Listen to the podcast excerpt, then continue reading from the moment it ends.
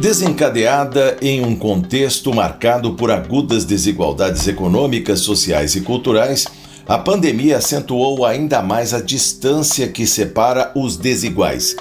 O trabalho remoto contemplou apenas 38% da força de trabalho, excluindo vários grupos profissionais e também as faixas da população com menor conectividade.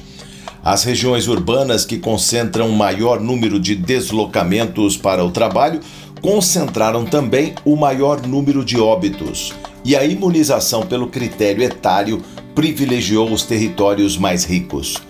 No mundo pós-Covid, testemunharemos o surgimento de novas geografias de descontentes, reforçadas por disparidades intraurbanas e interregionais principalmente nos países em desenvolvimento, afirmou o professor da Universidade de São Paulo, Eduardo Haddad, durante seminário online promovido no final de outubro pela FAPESP e pelo Instituto do Legislativo Paulista. O conceito de geografia de descontentes baseia-se na ideia de que a maneira como as pessoas vivem e trabalham influencia a maneira como veem o mundo e como pensam sobre os desafios que enfrentam. No contexto da pandemia, vimos que a disseminação do coronavírus esteve fortemente relacionada às desigualdades estruturais, sociais e espaciais.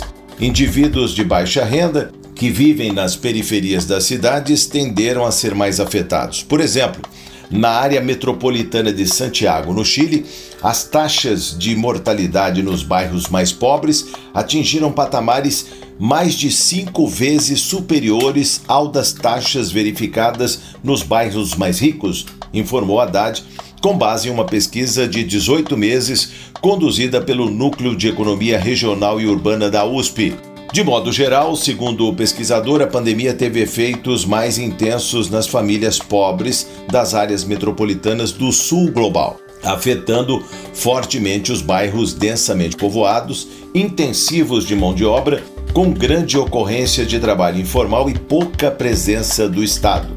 Estudos de impactos no Brasil, Angola, Colômbia e Marrocos, realizados pelo Instituto de Pesquisa Nereus, mostraram que as principais perdas se concentraram nas regiões que mais contribuem para o produto interno bruto, o PIB desses países, que coincidem com as áreas urbanas mais densamente povoadas e fortemente relacionadas com a economia de aglomeração, disse o pesquisador.